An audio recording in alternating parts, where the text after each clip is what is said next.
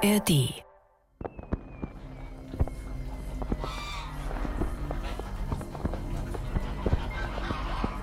Jahreswechsel 1988-89.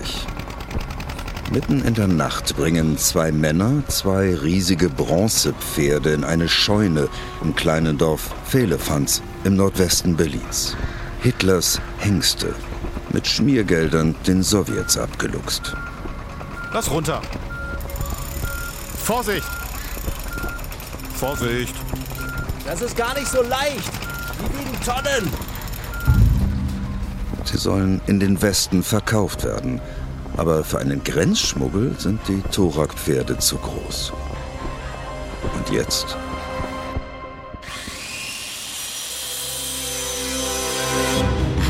Hitlers Die Bronzepferde? Polizei sucht vergeblich nach Thorax-Skulpturen. Hinweis auf verschollene Nazi-Kunst. Wie konnten zwei riesige NS-Statuen aus Berlin verschwinden?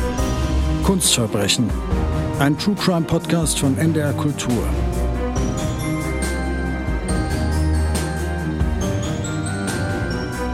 Das Geheimnis um Hitlers Hengste. Teil 2.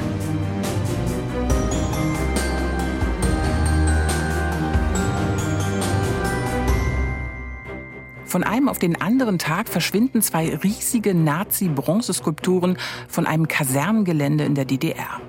Die Polizei ermittelt über Jahrzehnte, versucht die verschlungenen Wege von Hitlers Hengsten zu rekonstruieren und steht schließlich im Mai 2015 kurz vor einer groß angelegten Razzia, um die Skulpturen endlich zu beschlagnahmen. Ob sie erfolgreich sind, darum geht es im zweiten Teil unseres Falls Hitlers Hengste. Wir wollen außerdem klären, wer die Bronzeskulpturen aus Eberswalde wie in den Westen gebracht hat Wo die Pferde 20 Jahre lang waren und wie eigentlich der Markt um Nazi-Kunst und Objekte aus der NS-Zeit tickt. Mein Name ist Torben Steenbuck. Und ich bin Lenore Lötsch. Wir sind Kulturjournalisten beim NDR und rollen für diesen True Crime Podcast spektakuläre Kunstdiebstähle auf. Wir erzählen Geschichten von Fälschern und verfolgen die Spuren dubioser Hintermänner und Sammler. Dabei werden wir auch von der Polizei unterstützt. Aber nicht von irgendwem bei der Polizei, sondern von Kommissar René Allange. Er hat natürlich auch im Fall der Thorak-Pferde ermittelt. So, und bevor wir jetzt gleich von René hören, ob die deutschlandweite Razzia erfolgreich war, um die Thorak-Pferde wiederzufinden, bring du, Lenore, uns doch vielleicht erstmal auf den Stand der Kunstverbrechen-Ermittlungen. Schließlich bist du ja bei uns für die Akten zuständig. Ja, irgendwer muss ja die Erbsen zählen, also pass auf. Die Akte. Was bisher geschah. Eigentlich gibt es bis 1989 gar kein wirkliches Kunstverbrechen um die schreitenden Pferde. Die Bronzeskulpturen von Hitlers Lieblingsbildhauer Josef Thorak standen bis 1943 vor der neuen Reichskanzlei in Berlin und waren ein beliebtes Fotomotiv. Nach dem Krieg dachten die meisten Kunstexperten, sie seien in Berlin durch Bomben zerstört worden. Aber nein.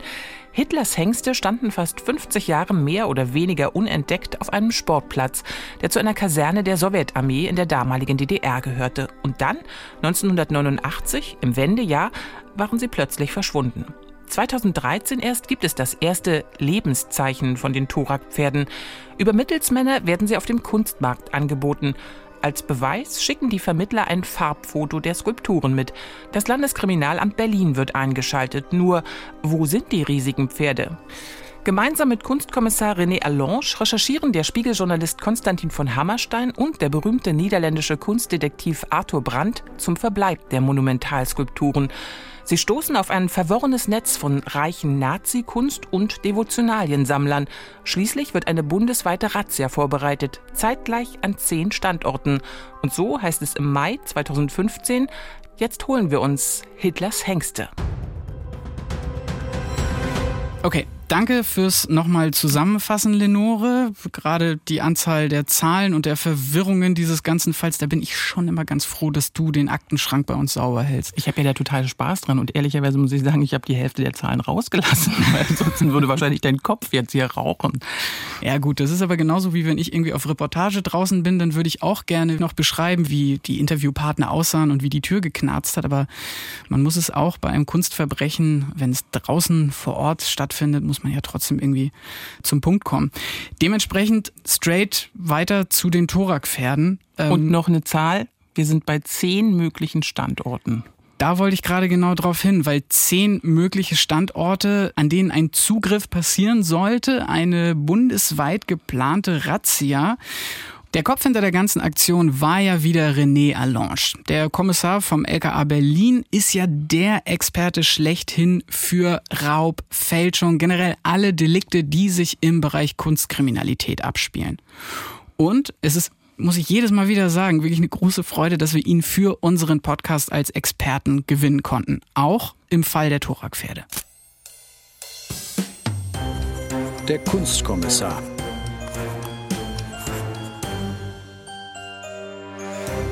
Wir wollten natürlich von René alles ganz genau wissen, zum Beispiel, wo er denn war, als es Zugriff hieß, ganz vorne in der ersten Reihe und mit schusssicherer Weste. Also ich war am 20. Mai nach Heikendorf gefahren, zusammen mit meinen Kollegen und den örtlichen Kollegen und habe dort ja praktisch schon in erster Reihe gestanden und auch auf den Klingelknopf gedrückt. Und? Dir wurde geöffnet und dann? Ja, mir wurde geöffnet. Vor mir stand ein älterer kleiner Mann mit zwei riesengroßen Hunden. Ich glaube, es waren Bernhardiner und ja, der Mann erkundigte sich, was wir denn von ihm wollen. Ich klärte ihn darüber auf, dass ein Durchsuchungsbeschluss für sein Anwesen vorliegt, dass der Tatverdacht des versuchten Betruges im Raum steht.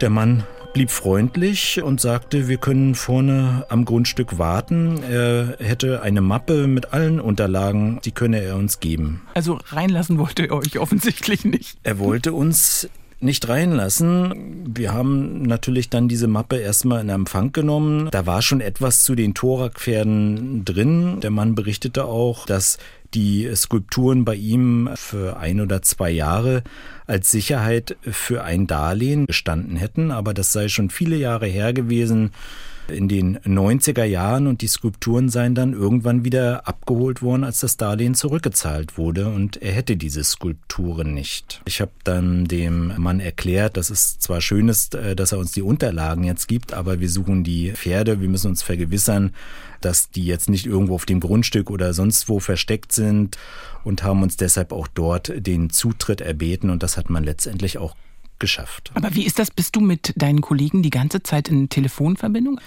Also man ist bei solchen bundesweiten Einsätzen nicht immer ganz auf dem aktuellen Stand. Für mich war der entscheidende Moment, dass sich irgendwann meine Kollegen aus Bad Dürkheim meldeten und sagten, sie hätten die Skulpturen in einer Lagerhalle in Bad Dürkheim gefunden.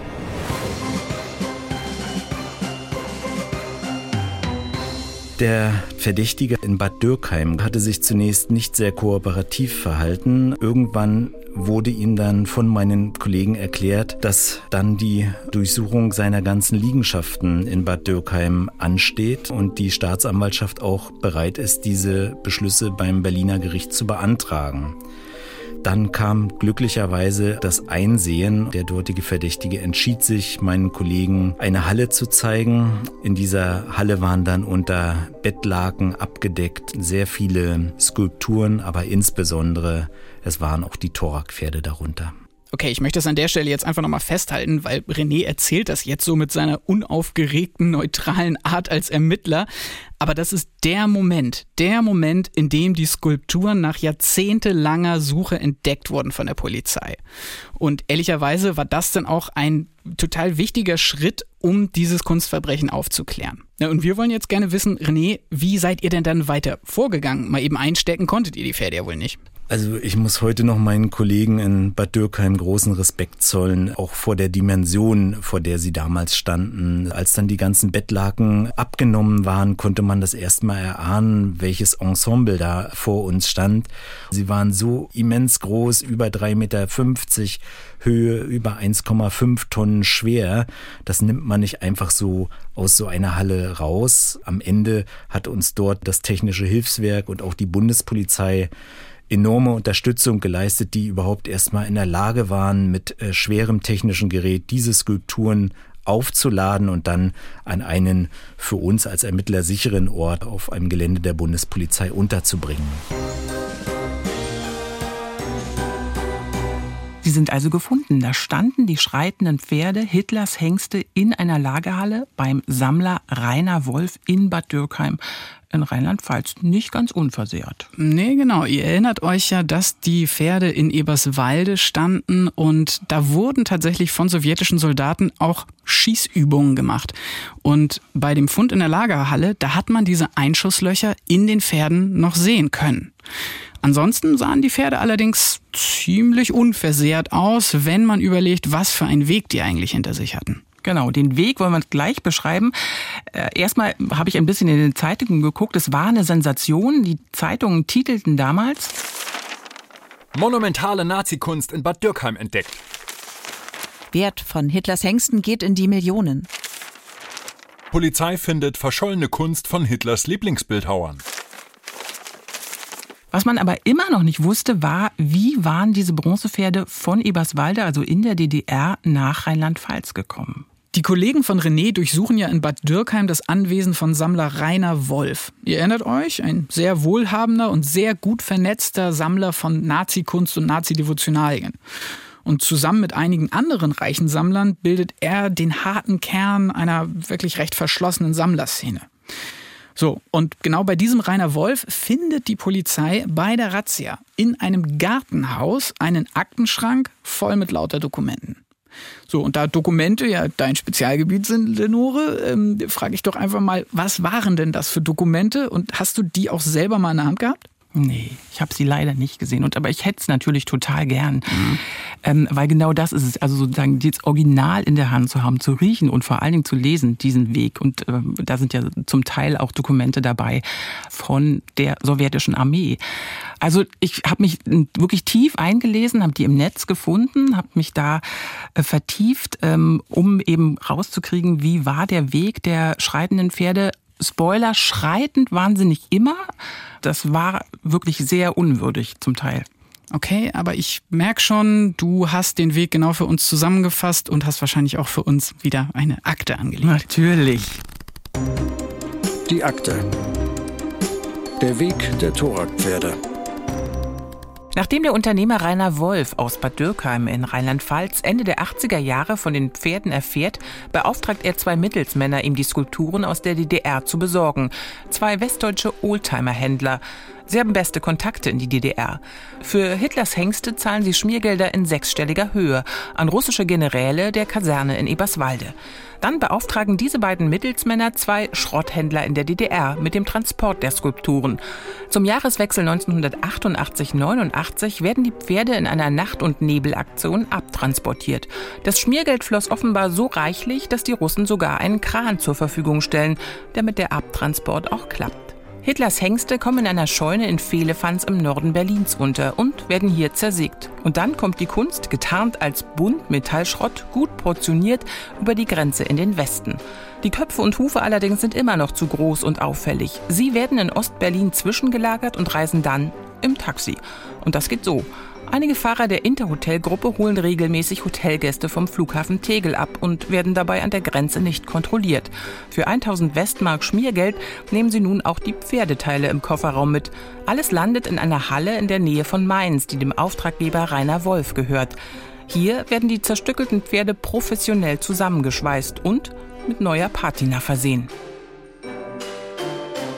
Was für eine Reise der Pferde bis dahin. Und auch wirklich nicht ganz billig, denn der Schmuggel, die Restaurierung, das hat schätzungsweise eine halbe bis dreiviertel Million D-Mark gekostet. Und das, das finde ich so irre, was Leute bereit sind, für solche Objekte an Geld zu bezahlen. Mich ehrlicherweise fasziniert eine andere Geschichte. Der Fall ist besonders krass.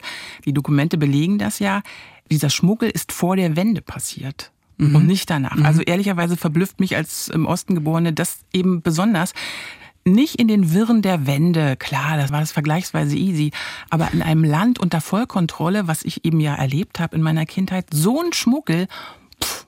Ich finde das total interessant, wie du das einschätzt, weil ich persönlich muss sagen, ich klar weiß das aus der DDR, was in den Geschichtsbüchern in der Schule stand, so nach Und da dem Motto. steht nicht viel drin. So plus noch irgendwie ein paar aufregende Dokumentationen, die man zu dem Thema geguckt hat. Aber ich bin nach der Wende geboren. Ich komme aus einer ur-Schleswig-Holsteiner Familie. DDR, deutsch-deutsche Grenzgeschichte, das war einfach irgendwie auch nie Thema bei uns. So, und jetzt aber zurück zum Fall Hitlers Hengste, der ist ja jetzt gelöst, könnten wir also eigentlich einen Strich drunter machen. Die Razzia fand aber an zehn Orten ja statt. An einem, in Bad Dürkheim, wurden die Pferde gefunden. Aber an einem anderen Ort hat die Polizei eine ziemlich spektakuläre Entdeckung gemacht und äh, die hat uns in der Recherche elektrisiert. Wir machen mal ein kleines PS zum eigentlichen Fall.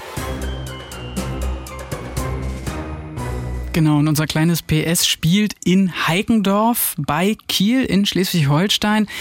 Da wurde es nämlich bei der Razzia bzw. bei der Hausbegehung nochmal richtig wild.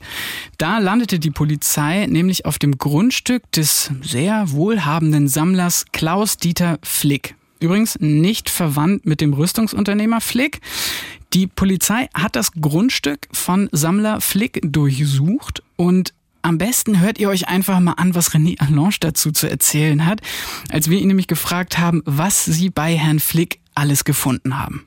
Also das Objekt in Heikendorf ist mir noch in absolut präsenter Erinnerung, weil ich hatte bis dahin so etwas noch nicht gesehen. Dieses ganze Gebäude, es war praktisch eine größere Villa in direkter Strandlage auch, war voll mit Nazi-Devotionalien, also Nazi-Kunst und man hat förmlich gespürt, dass es dem Sammler darum ging, einzigartige Stücke aus dieser Zeit selbst zu besitzen. Er war auch nicht verlegen, die Geschichte einzelner außergewöhnlicher Stücke zu präsentieren. Das Haus war zu unserem Erstaunen großformatig unterkellert, also wirklich auch sehr verwinkelt und in diesen Gängen standen überall auch Puppen mit Nazi-Uniformen. Das war schon sehr skurril und hatte auf mich auch den Eindruck, als wäre irgendwie diese Zeit stehen geblieben dort.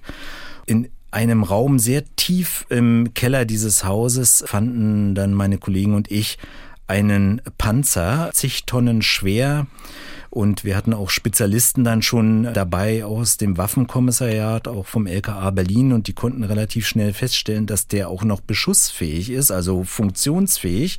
Und für mich als Laie äh, auf dem Gebiet der Waffen sah dieser Panzer aus, als wäre der gerade vom Fließband gerollt. Er war also so perfekt, so neu. Das war also eine sehr skurrile Situation.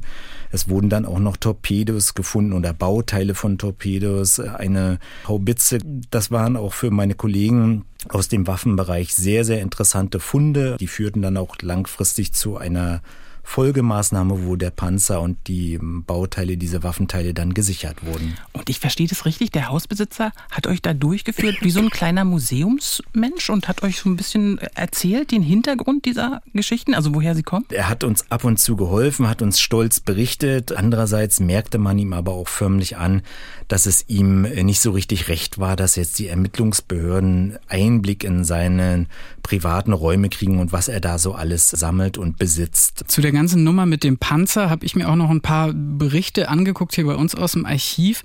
Und da wurden unter anderem einige Anwohner befragt, die gesagt haben, dass es für sie gar kein großes Geheimnis war, dass Herr Flick da bei sich einen Panzer im Keller stehen hat, weil die meinten, dass der im Winter damit schon durchaus auch mal Schnee geschoben hat. Aber ihr musstet dann trotzdem diese Waffen entfernen aus dem Gebäude, oder? Ja, genau. Wenn man dann also doch den konkreten Anhaltspunkt auf eine Straftat, also hier Verstoß gegen das Kriegswaffenkontrollgesetz hat, dann ist Handeln geboten. Ja, wir haben diese Stimmen aus der Nachbarschaft auch vernommen, dass, äh, sag ich mal, alle das wussten und so weiter. Aber ich bin mir nicht ganz sicher, ob die Leute auch damit so einverstanden gewesen wären, wenn sie gewusst hätten, dass diese Waffen so auch beschussfähig sind und damit man natürlich auch großen Schaden anrichten kann. Also ich glaube, es war schon richtig, dort auch konsequent zu handeln. René, dann habe ich jetzt noch eine Abschlussfrage an dich. Diese Sammler in Heikendorf, in Bad Dürkheim, wie offen waren die? Wie offen waren die gegenüber euch? Haben die kooperiert? Also die Verdächtigen, das ist erstmal der gute Teil an der Geschichte, sind zumindest Menschen, die man befragen kann und die auch in Teilen etwas zu dem Tatvorwurf erzählen. Der Sammler aus Heikendorf hat uns erzählt, äh, wie er die Thorak-Pferde für einige Zeit als äh, Sicherheit für ein Darlehen überlassen bekommen hatte, wie sie in seinem Garten standen mit Blick auf die Ostsee und wie sie dann aber auch wieder abgeholt wurden. Und der Sammler aus Bad Dürkheim hat so ziemlich den nachhaltigsten Eindruck gemacht, weil er wirklich bis aufs Letzte darum bemüht war, dass wir diese Skulpturen nicht finden und erst als es keinen Ausweg gab, dann praktisch meinen Kollegen den Standort der Skulpturen gezeigt hat. Er hat eigentlich nie so richtig kooperiert. Wir mussten praktisch alles, was wir auch bei ihm gefunden haben, aufwendig auswerten. Und so setzte sich dann auch ein Bild zusammen, wie er sich die Skulpturen mal beschafft hatte.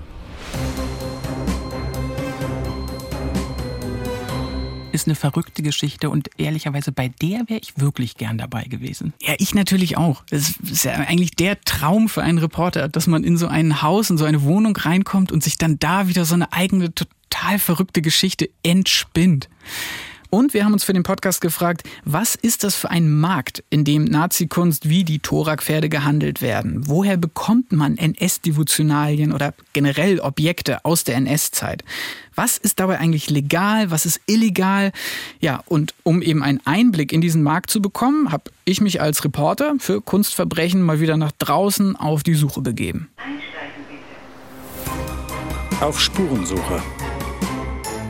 Zum Einstieg dieser Reportage kann man vielleicht sagen, die Sammlerszene für Objekte aus der NS-Zeit ist in Deutschland selber gar nicht so groß. Man trifft sich meistens auf Sammlerbörsen oder hat übers Internet Kontakt.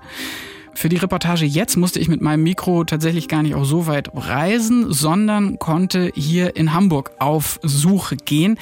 Denn hier in Hamburg ist ansässig einer der größten und wichtigsten Händler für militärische Antiquitäten. Und das ist im Grunde auch so ein Sammelbegriff, in dem natürlich auch Objekte und Waffen aus der NS-Zeit mit gemeint sind. Und das findet man die Adresse im Telefonbuch? Nö, das findet man im Internet mit einer sehr professionellen Aufmachung, weil das ist natürlich auch, was die da betreiben, erstmal legal. Aber auf die rechtlichen Spitzfindigkeiten kommen wir später nochmal mhm. zu sprechen. Die Firma, die ich auf jeden Fall besucht habe in Hamburg, ist die Firma von Helmut Weize. Und genau mit dem habe ich mich auch für unsere Reportage verabredet.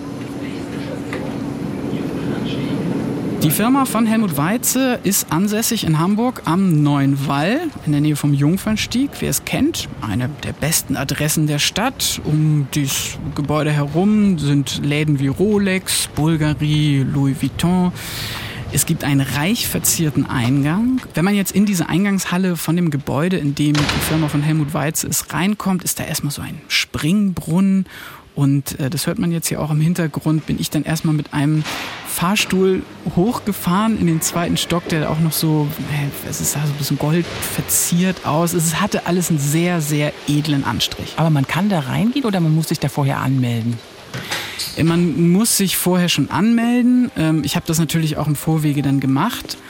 Genau, und im zweiten Stock angekommen bin ich dann erstmal ein bisschen durch die Räumlichkeiten gewandert und habe mir das alles angeguckt. An den Wänden stehen Vitrinen, in denen Orden und Abzeichen ausliegen, Helme, Mützen, Uniformen und dann aber eben auch Säbel, Dolche ja, der Chef, Herr Weize, hat mich dann auch sehr freundlich in Empfang genommen. Äh, ein Herr mittleren Alters, schickes Hemd und eine relativ teuer aussehende Uhr am Handgelenk und definitiv ordentlich am Arbeiten.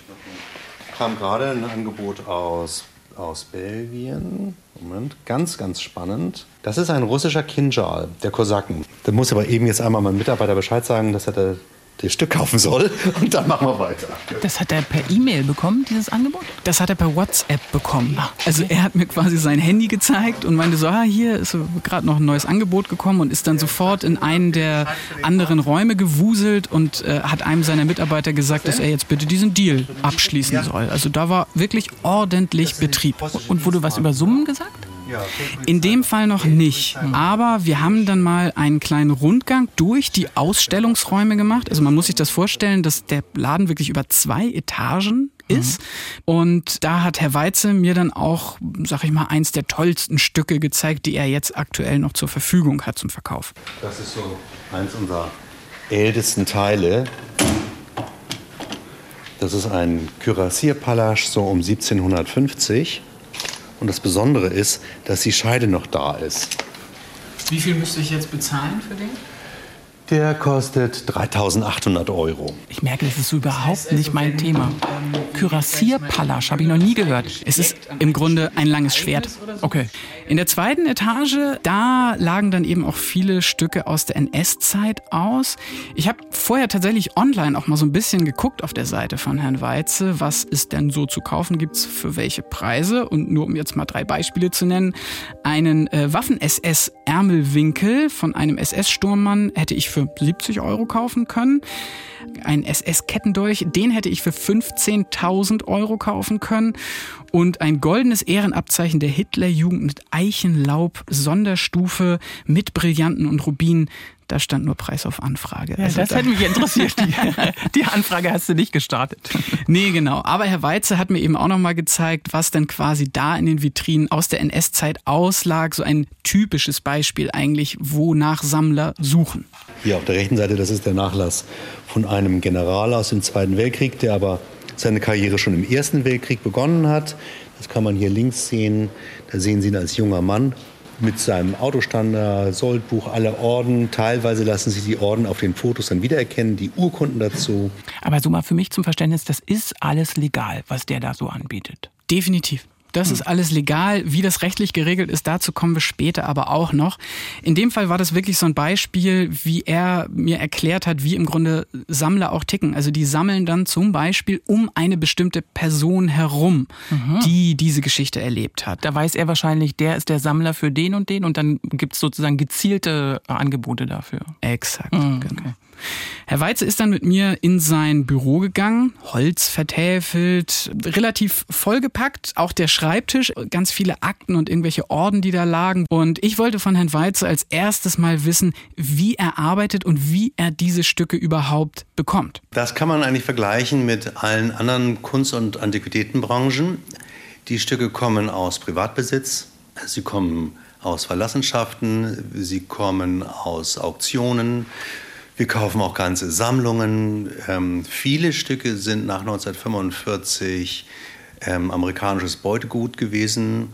In Amerika befinden sich wahrscheinlich mehr Objekte als in Deutschland. Wir kaufen also sehr viele Stücke und importieren sie zurück nach Deutschland. Ich bin aber dann relativ schnell bei Herrn Weiz auch zu unserer eigentlichen Kernfrage gekommen, nämlich der Frage, wie ticken diese Sammler? Also was treibt die an? Man kann es sich nicht äh, aussuchen. Man wird entweder als Sammler geboren oder als Nichtsammler. Es ist mir natürlich vollkommen klar, dass militärische Antiquitäten ein ganz anderes Thema sind, als Schallplatten zu sammeln, Gemälde oder Oldtimer, weil das ein ernstes Thema ist. Wir versuchen uns eigentlich ganz stark abzugrenzen von jeglichen Spinnern. Es hat auch nichts mit Politik zu tun, also zumindest nicht mit der heutigen Politik, sondern es ist eigentlich für uns und für eigentlich für alle Sammler ist es Geschichte. Wir haben das Geschäft jetzt seit 1988. Ich muss sagen, dass ich bis heute die Zahl derer, die ich als Spinner bezeichnen würde, tja, waren keine 20, wo ich sagen müsste, der ist eigentlich ein, ein Spinner oder jemand, der da etwas verherrlicht. Und äh, das ist nicht die Klientel, die wir ansprechen wollen. Merkt man aber schon deutlich, das ist ihm ein bisschen unangenehm, ne? Ja, ich finde auch, dieser Eindruck entsteht. Und ich habe auch so ein bisschen dabei das Gefühl, dass er schon auch Advokat seiner Kunden ist an der Stelle. Gleichzeitig, ich nehme ihm das auch ab, dass einige seiner Kunden eben diese historisch interessierten Sammler sind. Und nichtsdestotrotz überprüfen, wie viele in Anführungszeichen Spinner jetzt dabei sind, das können wir nicht. Und ich finde es an der Stelle eben auch nochmal wichtig zu betonen, wie Herr Weizer das ja auch gesagt hat, dass es eben kein Sammeln von harmlosen Oldtimern ist. Also ich weiß nicht, als ich in dem Laden da von ihm durchgegangen bin und mir irgendwelche Schwerter aus dem 16. Jahrhundert angeguckt habe, so das hat, fand ich total okay. Aber als ich dann vor den Vitrinen mit den SS-Dolchen und den Uniformen mit Hakenkreuzen stand, da hatte ich eben doch wieder ein ziemlich mulmiges Gefühl im Bauch und dachte mir, okay, warum möchte sich das überhaupt irgendjemand freiwillig in die Wohnung holen und dann ja theoretisch jedes Mal mit einem mulmigen Gefühl an diesen Objekten vorbeilaufen? Aber ist das dann verboten? Nee, kleine juristische Servicerubrik. Also, Es wird im Strafgesetzbuch folgendermaßen geregelt, Anführungszeichen, unten, das Verwenden oder Verbreiten von Kennzeichen verfassungswidriger Organisationen wird mit Freiheitsstrafe von bis zu drei Jahren oder mit Geldstrafe bestraft. Also das heißt, wenn du, Lenore, jetzt mit einem Hakenkreuz-T-Shirt draußen irgendwie rumlaufen würdest. Also dieser Paragraph findet vor allem Anwendung bei neu produzierten Nazi-Objekten. Wenn jetzt aber meine Oma eine alte Version von Mein Kampf auf dem Dachboden hat, wo ja dann irgendwie auch ein Hakenkreuz mit drin ist, dann wäre das nicht illegal. Illegal wäre es, wenn sie davon 50 Versionen neu drucken würde und die auf dem Schulhof verkauft. So, und wie das jetzt aber für Herrn Weize funktioniert, weil da müssen wir vorsichtig sein, da gibt es einen Zusatzparagraphen zu dem 68a, das hat er mir nochmal erklärt. Man hat einen Zusatz ge geschaffen, dass unter gewissen Voraussetzungen es doch legal ist, beispielsweise Kunst und Wissenschaft, Aufklärung, Theater, Film, oder für geschichtliche Zwecke, zum Beispiel Forschung und Wissenschaft, Zusammentragen für wissenschaftliche oder historische Sammlungen, Museen und äh, dergleichen. Und unter dieser Voraussetzung ist der Handel legal. Sowohl wir als auch der Käufer muss sich verpflichten, diese Gesetzmäßigkeit einzuhalten. Erzähl mal du, Lenore, für dich jetzt als Kunstnerd, reizt dich das? Objekte und äh, Kunst aus der NS-Zeit? Also Waffen reizen mich überhaupt nicht. Äh, ich will nicht sagen, ich habe innerlich abgeschaltet, aber das ist wirklich überhaupt nichts für mich. Arno Breker-Skulpturen würde ich mir jetzt schon mal überlegen. Ich habe mich gefragt, weil Helmut Weitze ja so sagte, entweder man ist Sammler oder man ist eben kein Sammler, ob ich irgendeine Affinität dazu habe und dachte eigentlich, nö, habe ich nicht. Dann bin ich durch mein Arbeitszimmer gegangen, an, an der Bücherwand, habe was mitgebracht für dich. Warte. Mhm. Ahnst du schon, oder? Ein Buch, genau. ein sehr altes, vergilbtes Buch. Ich vermute mal eine Ausgabe von Mein Kampf. Genau, liegst goldrichtig. Aber also der Einband fehlt. Genau, das hat mich damals eben auch schon fasziniert. Der Einband fehlt. Den haben die einfach mal schnell abgerissen und dann habe ich mir so zusammengereimt, warum haben die das abgerissen? Warum haben die das aufgehoben? Waren es irgendwelche Altnazis? Also ich habe mir da echt irgendwie eine Familiengeschichte ausgedacht. Okay, aber wirklich nachgefragt hast du nie, warum die den Einband abgerissen haben? Ich war zwölf und ich dachte, ich habe ein verbotenes Buch. Bin ich ganz lange davon ausgegangen. Da habe ich ja nicht gefragt, warum habt ihr das abgerissen? Nee, nee. Aber dann begann ich hier das gute Büttenpapier von Mutti zu klauen und irgendwie mir ein Einband zu basteln. Ich habe hier sogar genau aufgeschrieben, was in welchem Kapitel ist.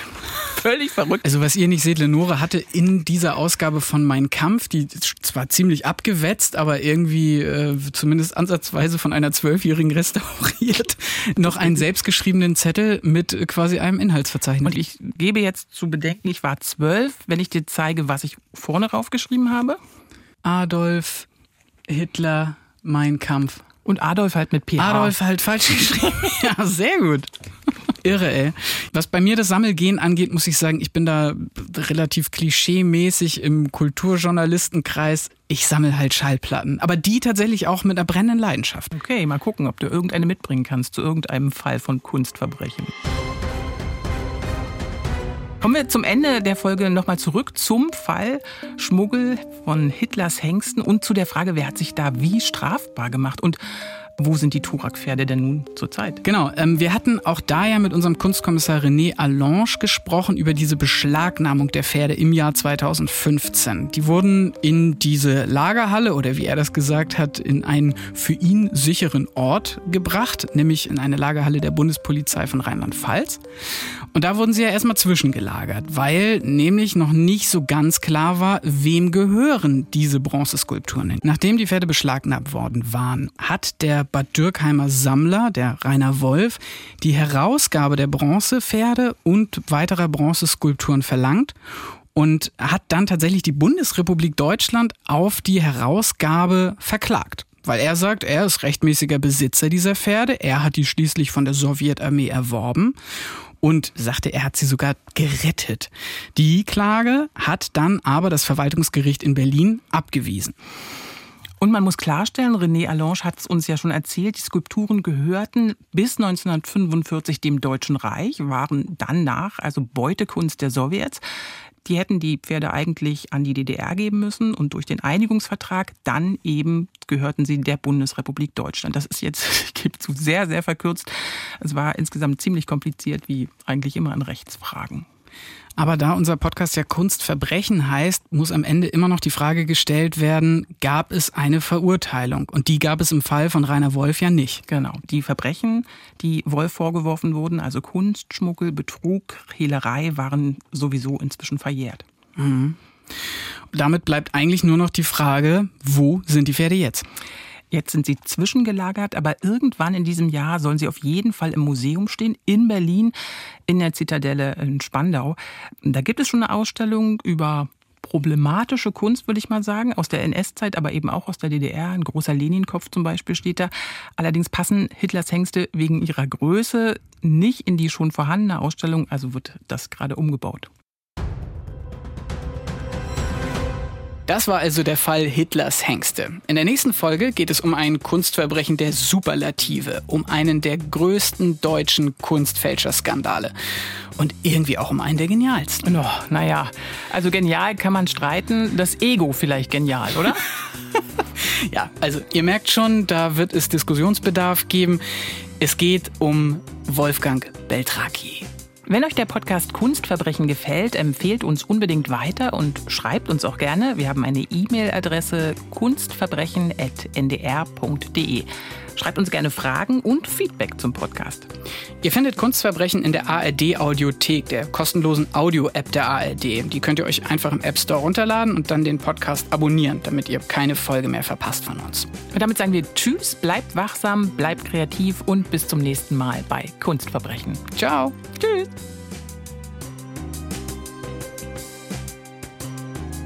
Kunstverbrechen. Ein True Crime Podcast von NDR Kultur.